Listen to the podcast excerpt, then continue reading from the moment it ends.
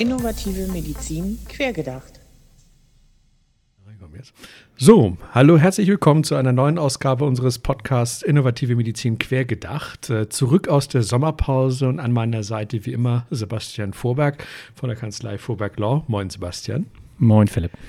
Ja, heute äh, haben wir uns eigentlich mal hingesetzt und wollen uns mal über das Thema Studien und Digitalisierung unterhalten. Und äh, darüber unterhalten wir uns ja auch durchaus öfter, weil wir auch Kunden aus diesem Bereich haben, äh, die auch äh, tatsächlich in, ja, was soll man sagen, Studienbedürfnisse reinlaufen. Stichwort DIGA, vielleicht dann auch DIPA entsprechend mit pflegerischem Nutzen. Und ich glaube, was wir beide ja immer festgestellt haben, ist, äh, äh, eine Studie durchzuführen, ist zumindest heutzutage nach wie vor in 2022 alles andere als digital. Ne? Ja, man kann da eigentlich auch nicht so wahnsinnig viel anderes erwarten. Also wenn wir mal überlegen, wie das so gelaufen ist und wie das historisch gewachsen ist, es gab Pharmafirmen, die haben große Studien gemacht für Arzneimittel und es gab Medizinproduktefirmen, große Studien gemacht. Das Ganze ist ja schon lange im Laufen. Es gab sogar riesen Ärger über Studien. Diese Anwendungsbeobachtungen waren großes Potenzial für Korruption, weil man gerne Ärzte bezahlt hat, um gewisse ähm, Themen voranzubringen und vielleicht auch mal ein Medikament oder irgendwas zu pushen. Also Studien ist ja schon immer und auch Evidenz immer was, was die Medizin begleitet. Und ähm, ich weiß ja nicht, äh, Philipp, irgendwann haben wir uns doch mal Gedanken gemacht, ob das eigentlich so sein, so sein muss. Äh, was waren denn so deine Erfahrungen auch in dem Bereich? Ich, ich fand, fand nur, wir waren, wir waren auch bei den digitalen Methoden überrascht davon, wie konservativ und rückwärtsgewandt eigentlich so die momentane Studienlage ist. Ja, Stichwort Faxpauschale. Ne? Also wenn du dann halt so ein Angebot liest tatsächlich äh, von dem CAO, weil gefühlt ist es ja schon mal so, wenn wir in diesen Studienkontext reingehen, das mache ich ja im Zweifel dann zum Beispiel als Hersteller nie alleine. Ich bin ja im Zweifel dann immer erstmal der Sponsor, der ja eigentlich gar nichts äh, vom genauen Ablauf der Studie wissen darf. Das heißt, der nächste Schritt ist, ich brauche eigentlich zwingend irgendwie ein CRO, also Clinical Research äh, Organization, die mich dann bei der Studiendurchführung unterstützt. Da hat es natürlich dann sowas wie Pharma dann leichter. Die haben im Zweifel ihre ganz eigenen Abteilungen dafür oder irgendwie Tochtergesellschaften, die sowas abwickeln. Ähm, aber tatsächlich im digitalen Bereich gibt es eine ganze Zahl eigentlich an, an, an, Anbietern draußen am Markt. Und wie gesagt, das, was man häufig halt liest, wenn man dann so ein Angebot vorliegen hat, ja, Punkt zwei ist gefühlt dann die Faxpauschale. Äh, ja, diese Anbieter, äh, die sind ja auch jetzt nicht ganz neu entstanden. Ne? Das ist auch so ein bisschen das Problem. Und äh, man hat da sehr konservativ. Und ich habe mir auch immer überlegt, ich war selber auch am Anfang ja nicht in jeder Studie irgendwie von Anfang an dabei. Als Jurist äh, war das immer nur so gesetzt und dann hat irgendjemand dafür bezahlt und dann haben wir das als abgehakt äh, akzeptiert. Aber jetzt, wo wir mit den Digas selber dran sind, ähm, merkt man einfach, dass da auch diese ganze, der ganze Ablauf, man versucht ganz viele Ärzte zusammenzusammeln, so als Studienzentren, das ist ja allein schon der Horror. Ja, also wenn man überlegt, ich muss jetzt ganz viele Ärzte sammeln, dann weiß man schon mal genau, die bewegen sich nur, ich will es jetzt mal überspitzen, ja, also liebe Ärzte auch, man bewegt sich auch mal ohne Geld, aber vom Prinzip her ist klar, dass ich keine Studie mache, ohne da jetzt das Gefühl zu haben, ich habe auch was davon. Und dementsprechend sind die Preise natürlich da auch nach oben gegangen. Und wenn man jetzt Patienten akquiriert über als Arzt für so eine Studie, das ist auch nicht ganz ohne und dann muss ich da Zeit opfern und da will man ja nicht nach Hause gehen das Gefühl haben, ich habe dazu gebuttert.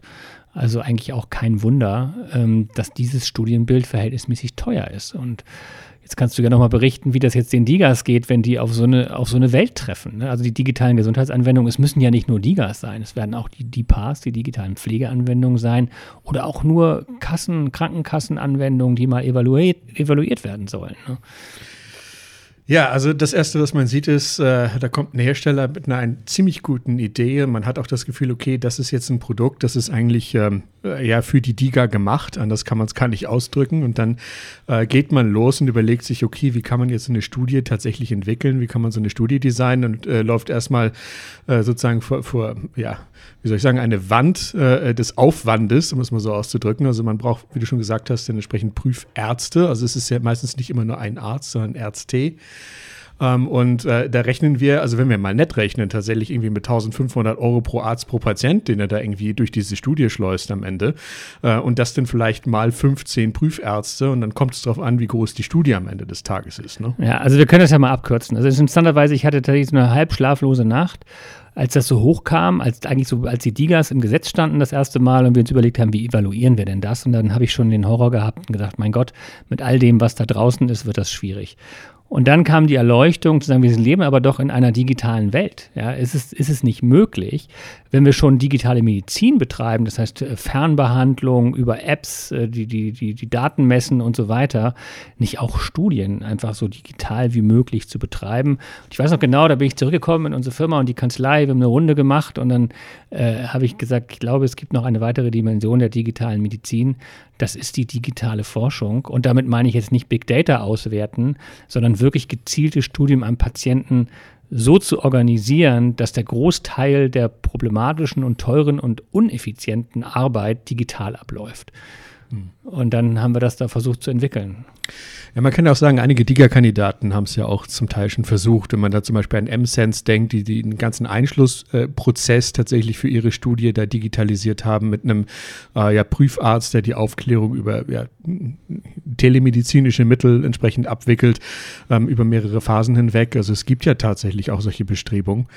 Ähm, ich glaube tatsächlich, ja, also die, die, Frage entsteht immer dann, äh, was ist, wenn ich irgendwie wirklich eine physische Intervention brauche? Also als Beispiel zum Beispiel wird dann irgendwie Blutdruck gemessen, zum Beispiel, also ist erforderlich, dass man da zum Arzt geht und das tut. Und da kommen wir immer, immer relativ in die klassischen Bereiche rein. Zumindest so wie ich es erlebt habe, ähm, auch mit verschiedenen CROs, muss man ganz klar sagen, ähm, dass man da noch sehr aus der alten Welt kommt. Ja, ja, ja. Mir, mir, läuft auch schon wieder ein kalter Schauer am Rücken, wenn ich denke, wie kompliziert das ist in die Diskussion und dann die Hoffnung, dass ein äh, CRO sich auch bereit erklärt, gewisse Dinge vielleicht über Fernbehandlung oder über digitale Methoden abzubilden und so weiter. Also wir können aber mal auf den Punkt bringen. Wir haben uns jetzt da klar dafür entschieden. Wir sagen, eigentlich ist jede analoge und klassisch durchgeführte Studie ineffizient. Es gibt immer ein Optimierungspotenzial. Und wir haben uns überlegt, dass sowohl diese Studienzentren, das heißt diese vielfachen Ärztezentren irgendwie eingespart und effizienter gestaltet werden können, indem man ein digitales Zentrum hat mit möglichst nur einem Arzt, vielleicht zwei oder so, die dann über Fernbehandlung und über die Kontrolle der Fragebögen und so weiter, die da rausgehen, äh, gut funktionieren und effizient sind. Und das Zweite haben wir gesagt, na gut, dann fehlt uns noch das Patientenrecruiting, weil das kann jetzt ein Arzt nicht, kann ja nicht auf einmal dann 200 Patienten mitbringen. Die muss man dann einfach anders gestalten. Aber auch das kann man ja heute digital über, entweder über Partner, die sowas schon tun, oder über soziale Medien und was sich andere Ebenen äh, gut akquirieren. Und als letztes haben wir uns halt nur überlegt, wenn wir dann mal einen Blutdruck messen müssen, kann man ja auch einen Hausarzt, muss ja nicht gleich ein Prüfarzt, der da jetzt richtig an der Payroll mit allem steht, ein Hausarzt, äh, Hausarzt mit einem, entweder mit einer Standarduntersuchung oder einem kleinen Goodie äh, sagen, jetzt misst doch bitte mal bei dem Patienten den Blutdruck und, äh, und übermittel uns das entsprechend bestens digital, aber auch da könnten wir noch analog einpflegen. Ja, muss auch sagen, ich meine, was, was steht denn hinter DIGA? Im Prinzip ja ein Stück weit, äh, um mal dieses äh, ja mittlerweile auch etwas ausgelatschte Wort zu benutzen, Patient Empowerment, wenn du so willst. Ne? Also wir wollen ja gerade die Medizin auf der digitalen Ebene auch immer so ein Stück weit den Patienten in die Hand geben. Und am Ende muss ich ja sagen, wenn ich jetzt einen Patienten habe, der Interesse hat, so eine DIGA zu verwenden und dann an so einer Studie teilnimmt, wenn ich dem jetzt sage, lieber Patient, geh doch bitte mal zu deinem Hausarzt und lass da mal ordentlich Blutdruck messen und nimm dann das Ergebnis mit, dann ist das ja auch etwas, was jetzt mal rein theoretisch gedacht komplett an dem Arzt vorbeiläuft. Ich meine, das ist ein Patient, der zum Arzt geht und eine ganz normale Leistung wahrnimmt und am Ende sozusagen auf sein Recht pocht, entsprechend das Ergebnis des Ganzen äh, äh, mitzunehmen und zum Beispiel auch in digitale Patientenakten einzutragen und so weiter und so fort. Und was wollen wir denn ganz konkret in der Studie? Wir wollen Daten. Wir wollen ja nicht die Intervention, sondern wir wollen die Daten aus der Intervention. Ähm, und da gibt es aus meiner Sicht definitiv Angriffspotenzial. Das würde, also wir haben uns ja wahnsinnig viel darüber unterhalten und ich glaube auch, wenn man jetzt Zuhörer hat, die dann viel mit Studien zu tun haben, sagen, ja, das ist alles nicht so einfach. Da muss man ja noch all die Bias und alles müssen wir abwägen und wir müssen gucken, dass wir das in der App nicht machen, sondern irgendwie gesondert mit der Kontrollgruppe. Klar, wir brauchen das gesamte Know-how, wie eine professionelle Studie ähm, compliant aufgebaut wird. Aber wir haben das ja durchgespielt, ich kann das hier abkürzen. Wir haben hoffentlich auf fast alle, alle Fragen eine Antwort. Ähm, und äh, wir mussten auch natürlich ein bisschen Routine erstmal erwerben. Das ist eine Sache, die kommt gerade neu hoch. So ist es mit neuen Sachen. Ähm, wir können aber sagen, dass, dass wir tatsächlich festgestellt haben, so in der groben Pi mal Daumenrechnung, dass man bis zu zwei Drittel der Kosten ähm, und damit auch der Aufwände dort äh, kapazitätsartig und so weiter ersparen kann. Und das müsste die Sache wirklich wert sein. Und dann haben wir ja auch festgestellt, wir kommen von der digitalen Medizin und dachten, das muss ja auch irgendwie digital evaluiert werden. Aber der Rahmen geht ja noch viel weiter. Also für mich ist, ist eigentlich heute erstaunlich, wenn man diese Dinge in allen Bereichen der Medizin nicht digital denkt, sondern noch analog mit Faxpauschale auf die Sache zugeht. Ähm, und ich glaube, da ist äh, ein schönes Potenzial, was wir immer, uns ja immer freut, ne? quergedacht, ähm, eine, neue, eine neue Basis für Studien zu legen. Und wir hätten das Thema ja gar nicht angerührt, hätten das die, die, die Konservativen äh, erledigen lassen, wenn wir nicht gewusst hätten, dass es eine kleine Revolution geben könnte und wir in Studien jetzt schon auch ohne Big Data hervorragende Ergebnisse mit digitaler Unterstützung erzielen können. Das ist eigentlich das Kernstück der Digitalisierung. Wir sind jetzt da, was Studien angeht, an einem Punkt, wo es ein Hindernis gibt, das es zu überwinden gilt. Und das ist der Punkt, wo dann Disruption, um mal diesen alten Begriff sozusagen nochmal zu bedienen, ähm, äh, ja, erforderlich wird. Und das ist sozusagen da aus meiner Sicht der ja, dringend notwendige Schritt, dass man diese Studienlandschaft ähm, wirklich 2022 gerecht ähm, anfangen muss auszugestalten. Ne? Gerade wenn wir digitaler werden wollen. Super. Also um hier ein bisschen zum Abschluss zu kommen, Philipp, ich finde es ganz spannend, dass es eigentlich sich fast wie eine Eigenwerbung anhört. Aber man muss schon mal sagen, eigentlich haben wir keine Eigenwerbung gemacht, sondern wir haben wie immer ein Problem gesehen und gemerkt, dass unsere Kunden, Mandanten, äh, Klienten da in den Evaluationen in Messer laufen, die einfach sehr teuer und kompliziert sind und haben einfach an der Lösung gearbeitet.